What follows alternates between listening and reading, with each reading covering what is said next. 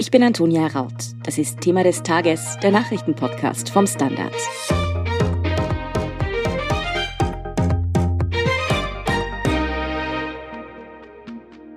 I've been through a lot of pain in my life.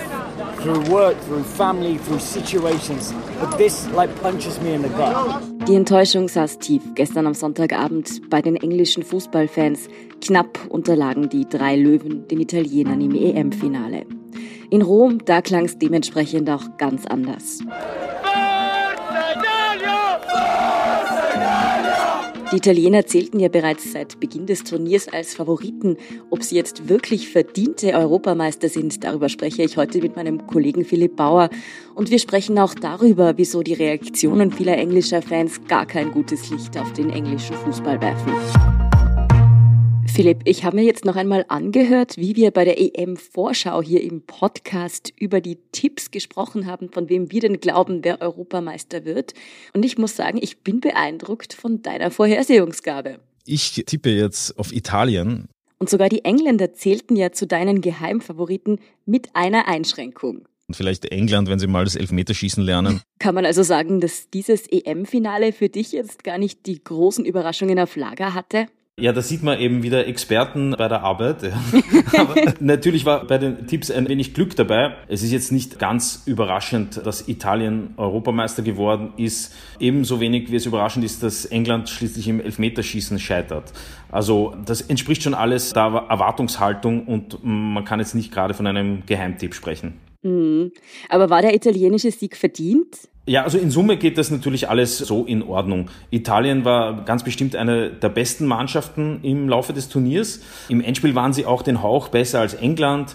Sie sind nicht ganz zufällig Europameister geworden. Das wurde nicht ausgewürfelt, sondern die haben schon ihre Leistung am Platz gebracht. Und wenn eine Mannschaft 34 Spiele in Folge nicht verliert, dann kann man davon ausgehen, dass sie nicht alles falsch macht. Also für diese Erkenntnis, glaube ich, muss man kein Experte sein. Dann lass uns das Spiel aber noch mal ein bisschen genauer durchgehen. Das erste Tor fiel ja bereits nach 117 Sekunden, glaube ich, mich zu erinnern. Es traf Luke Shaw für England.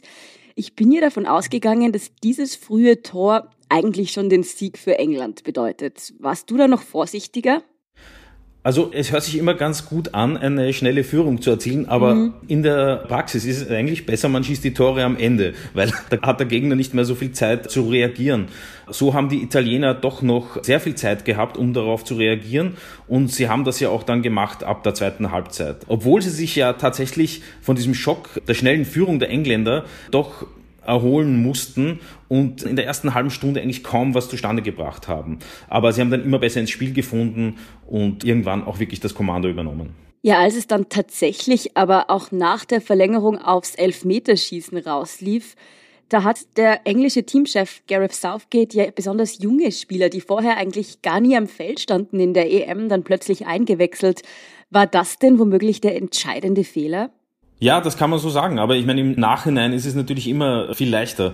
Der Trainer hat einen entscheidenden Nachteil uns gegenüber. Er muss im Vorfeld entscheiden. Und er kennt die Spieler, er kennt die Fakten. Er weiß auch, dass diese jungen Spieler erfahrene Spieler sind, die normalerweise so einen Elfmeter auch reinhauen. Sie haben es gestern nicht getan. Das ist natürlich extrem bitter für diese Spieler.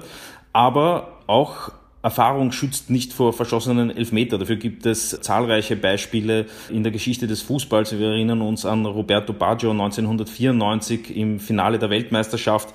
Also es kann so und so laufen. Ja.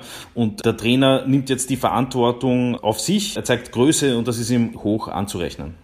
Ja, und man muss ja auch sagen, dass der italienische Goalie Gianluigi Donnarumma den entscheidenden Ball dann einfach auch gehalten hat. Und er ist mit gerade einmal 22 zum besten Spieler der EM gewählt worden daraufhin.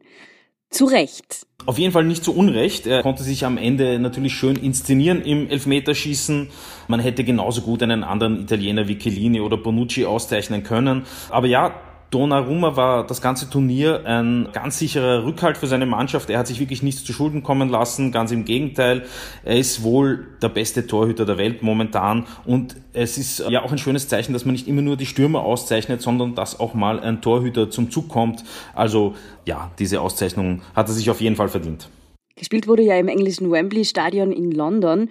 Und das hat man auch gehört. Die Engländer bekamen ohrenbetäubende Anfeuerungsrufe, egal was sie eigentlich machten.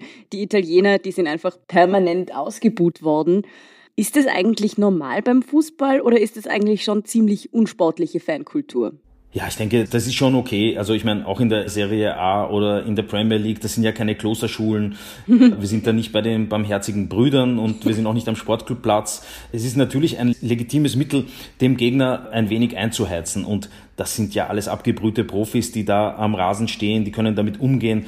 Also ich glaube, das kostet einen Kilini wirklich nur ein müdes Lächeln, wenn er da ein wenig ausgebuht wird. Und das hat auf den Spielverlauf, glaube ich, überhaupt keinen Einfluss. Ja, dass die englischen Fans aber mehr als nur buhen, das hat man schon auch gesehen. Es kam ja bereits vor dem Spiel zu Gewaltausbrüchen. Was ist da geschehen? Ja, rund und im Wembley-Stadion gab es ja wilde Szenen, das hat man in den sozialen Medien gesehen, auf Videos. Zahlreiche Fußballfans haben versucht, ins Stadion zu stürmen mhm. und das auch teilweise geschafft. Die haben dann wiederum von anderen Fans Schläge kassiert, wie man ebenfalls auf Videos sehen konnte. Die ganze Lage war etwas unübersichtlich. Die Bilanz ist aber heute, so liest man, 49 Festnahmen und 19 verletzte Polizisten. Das sind also dann doch schon unschöne Szenen und natürlich wäre es besser gewesen, wenn wir ohne die ausgekommen wären. Und das waren leider nicht die einzigen unsportlichen Szenen. Es kam ja auch zu rassistischen Entgleisungen gegenüber der jungen Elfmeterschützen aus der englischen Mannschaft. Und das, obwohl das Team doch sogar damit angefangen hat, sich vor den Matches als Zeichen gegen Rassismus hinzuknien. Wie passt das zusammen?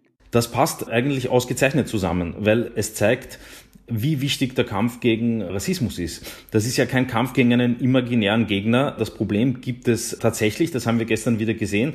Und gerade wenn es zu Niederlagen kommt, dann entlädt sich die Wut mancher Fans in rassistischen Tiraden. Das sind vielleicht sogar dieselben Fans, die sich im Falle eines Sieges ein Poster im Zimmer aufhängen würden. Nur wenn sie verlieren, dann geht das Ganze in die andere Richtung. Und da sehen wir wieder, der Weg im Kampf gegen den Rassismus ist noch wirklich weit. Wie hat denn der englische Fußballverband auf diese rassistischen Vorfälle reagiert? Ja, ich glaube, der hat so reagiert, wie man es natürlich erwarten würde. Er hat diese Entgleisungen verurteilt und die härtestmöglichen Strafen eingefordert. Was dann tatsächlich passiert, werden wir sehen. Das müssen wir abwarten. Der englische Fußball wird sich also nicht nur mit dem sogenannten Elferfluch auseinandersetzen müssen, sondern auch mit dem Rassismus, gerade auch in der Fangemeinde, den italienischen nicht nur einfachen Weg zum EM-Titel und wie es denn eigentlich für nächstes Jahr in Katar aussieht, darüber sprechen wir gleich. Guten Tag, mein Name ist Oskar Bonner. Wenn man in stürmischen Zeiten ein wenig ins Wanken gerät, den eigenen Weg aus den Augen und die Orientierung verliert, dann ist es sehr hilfreich, wenn man etwas hat, woran man sich anhalten kann. Der Standard, der Haltung gewidmet. Jetzt gratis testen auf Abo der Standard AT. Dann schauen wir aber noch einmal nach Italien. Bei der WM 2018 waren die Squadra Azzurra nicht einmal qualifiziert. Jetzt sind sie Europameister. Wie ist dieses Kunststück gelungen? Ja, das ist tatsächlich ein Kunststück. Also ich meine, von der verpassten Qualifikation zu einem Titel, das ist schon wirklich ein weiter Weg. Jetzt kann man natürlich sagen, okay, Italien hat es an guten Spielern nie gemangelt. Jetzt sagt man, der Trainer Roberto Mancini ist der Architekt dieser Einheit. Er hat sie wieder zusammengefunden. Er hat sehr viele Spieler ausprobiert und dann wirklich die richtige Mischung zusammengesetzt. Und vor allem hat er den Italienern ein offensiveres Spiel verordnet. Das hat schon alles richtig gut zusammengepasst und auch im Finale hat er zur Pause richtig reagiert. Die Engländer hatten dann kaum noch Platz, sich über die Flügel zu entfalten. Ja, ich würde sagen, der Trainer hat im Laufe des Turniers wirklich alles richtig gemacht. Er hat einen Vertrag bis 2026 und man kann gespannt sein, was diese Mannschaft noch erreichen kann. ja, um seinen Vertrag wird er sich im Moment keine Sorgen machen müssen, denke ich mal. Österreich hat sich ja im Spiel gegen Italien tatsächlich auch ziemlich gut geschlagen, muss man sagen, auch wenn wir dann im Endeffekt rausgeflogen sind. Im Standardforum habe ich da auch wenige Minuten nach dem italienischen EM-Titel schon gelesen, dass so mancher Poster sich deshalb inoffiziell zum Vizemeister gekürt hat. Natürlich im Spaß, aber ein Funken Hoffnung schwingt da, glaube ich, schon mit. Spielt Österreich also wirklich auf unter Anführungszeichen europameisterlichem Niveau? Ja, absolut. Wir sind Vize-Europameister. Das kann man, glaube ich, so festhalten. Nein, ich denke, die Einschätzung bleibt dieselbe. Österreich war in dem Turnier gut unterwegs und zu Recht unter den besten 16 Nationen Europas. Das ist ja schon aller Ehren wert. Von einem EM-Titel ist unser Team so weit entfernt wie die Erde vom Mond, glaube ich. Man darf nicht vergessen, Italien hat in weiterer Folge dann Belgien, Spanien und England geschlagen. Österreich hat eine tolle Mannschaft, aber ich glaube, um wirklich noch tiefer vorzudringen in so einem Turnier, fehlt es auch ein wenig an der Kaderbreite. Ich denke, wir können höchst zufrieden sein, damit wie Österreich abgeschnitten hat. Mm, ja, nächstes Jahr steht ja schon die nächste Fußball-Großveranstaltung vor der Tür. Und zwar in Katar wird die WM ausgetragen. Sollten wir uns denn da, neben natürlich Österreich, aber sollten wir da Italien und England zumindest auf jeden Fall als Favoriten im Auge behalten? Ja, ich glaube, vor jeder Weltmeisterschaft, wenn sie denn dabei sind, muss man die Italiener zu den Favoriten zählen. Aber die Karten werden dann natürlich vollkommen neu gemischt. Ja. Italien und England haben in Katar keinen Heimvorteil. Das ist schon mal ein Riesenunterschied. Frankreich wird sich neu sortieren und dann vermutlich wieder Topfavorit sein. Wir haben gesehen, dass Spanien zumindest auf Augenhöhe mit Italien ist, wenn nicht sogar etwas besser. Brasilien und Argentinien können angeblich auch ein bisschen Fußball spielen. Also ja, Italien gehört zum Favoritenkreis, aber neues Turnier, Karten neu gemischt. Da gibt es wirklich wieder sehr, sehr viele Anwärter auf den Titel. Aber du hast schon gesagt, Österreich stand ja eigentlich gar nicht schlecht da. Qualifizieren wir uns? Ähm, ich denke nicht. so leid es mir tut, ich denke nicht, dass Österreich sich qualifizieren wird. Wir haben das ja vielleicht im Zuge der Euro jetzt schon vergessen, dass Österreich sehr schlecht in die WM-Qualifikation gestartet ist. Sie haben ein Spiel gegen Dänemark 0 zu 4 verloren. Es ist generell schwieriger, sich für die Weltmeisterschaft zu qualifizieren, weil ja nur 13 Mannschaften aus Europa dabei sind. Jetzt bei der Euro waren 24 Mannschaften dabei. Es schaut nicht super gut aus. Im September gibt es drei Spiele gegen Moldau, Israel und Schottland. Nimmt man den Schwung mit von der Euro, kann es sich vielleicht noch zum Guten wenden. Ich befürchte aber, wir werden die Weltmeisterschaft vor dem Fernseher verfolgen. Dann hoffe ich jetzt einfach, dass du mit diesem Tipp nicht so richtig liegst wie mit Italien als Europameister. Ja, ich kann mich auch täuschen. Das passiert selten, aber doch. Ja. Das nächste sportliche Großereignis steht trotzdem sogar noch näher an und die Rede ist natürlich von Olympia in Tokio. Wann geht's denn dort los? Und ist die Vorfreude trotzdem EM-Trubel auch vor Olympia noch groß? Die Vorfreude ist riesig, weil der Reiz der Olympischen Spiele ist ja auch immer, dass man Sportarten sieht, die man normalerweise nicht so am Radar hat. Also wir freuen uns auf Ringen, Bodenturnen und Tontaubenschießen. Das wird ein echtes Vergnügen werden. Los geht's am 23. Juli. Also kurz durchatmen und dann wieder voll durchstarten. Tokio, wir kommen, sage ich. Und ich bin sicher, wir sprechen uns dann hier im Podcast auch wieder. Vielen Dank, Philipp Bauer, für diese Einschätzung und die gute Begleitung durch die EM. Gerne. Danke sehr. Wir sind gleich zurück. Guten Tag, mein Name ist Oskar Bonner. Wenn man in stürmischen Zeiten ein wenig ins Wanken gerät, den eigenen Weg aus den Augen und die Orientierung verliert, dann ist es sehr hilfreich, wenn man etwas hat, woran man sich anhalten kann. Der Standard, der Haltung gewidmet. Jetzt gratis testen auf Abo der Standard AT. Und hier ist, was Sie heute sonst noch wissen müssen. Erstens, die Pläne für eine Digitalsteuer wurden nun offenbar auf Druck der USA verschoben. Ursprünglich hätten diese Woche konkrete Ideen vorgestellt werden sollen. Doch offenbar wurden die nächsten Schritte bei der globalen Steuerreform auf Druck der Vereinigten Staaten auf Herbst vertagt. Diese Reform soll bekanntlich nicht nur eine internationale Mindeststeuer für Konzerne bringen, sondern auch eine Digitalsteuer. Die US-Finanzministerin Janet Yellen habe nun aber massiven Druck auf die EU-Kommission ausgeübt, Vorschläge rund um die Digitalsteuer zu verschieben. Grund dafür sei die kürzlich von den G7 beschlossene Mindeststeuer für Konzerne.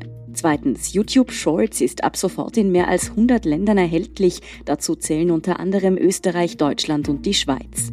Bei der neuen Kurzvideoplattform handelt es sich um Googles Antwort auf TikTok.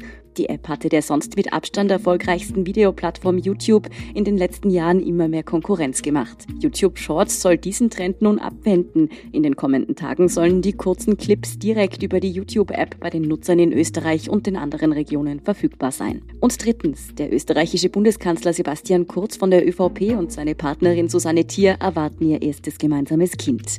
Das haben die beiden am Samstag in einem Facebook-Eintrag öffentlich gemacht. Ende des Jahres soll es soweit sein. Glück Glückwünsche kamen sowohl aus der Regierungskoalition als auch von den Oppositionsparteien. Mehr zum Babyglück des Bundeskanzlers und alles weitere zum aktuellen Weltgeschehen finden Sie wie immer auf der Standard.at. Um keine Folge von Thema des Tages zu verpassen, abonnieren Sie uns bei Apple Podcasts oder Spotify. Helfen können Sie uns mit einer 5-Sterne-Bewertung und, wenn Sie uns über Apple Podcasts hören, neuerdings auch mit einem Der Standard Podcast Premium Abonnement. Für 3,99 Euro im Monat können Sie direkt unsere Arbeit unterstützen und Sie hören alle aktuellen und künftigen Folgen von Thema des Tages und von unserem Schwesterpodcast Besser Leben ohne Werbung. Dazu suchen Sie in der Apple Podcast App einfach unseren Kanal Der Standard und schließen dort dann ein Der Standard Podcast Premium Abo ab. Wenn Ihnen unsere Arbeit gefällt, dann freuen wir uns außerdem über eine nette Rezension. Verbesserungsvorschläge und Themenideen schicken Sie uns am besten an podcast.derstandard.at. Danke für Ihre Unterstützung. Ich bin Antonia Raut. Baba und bis zum nächsten Mal.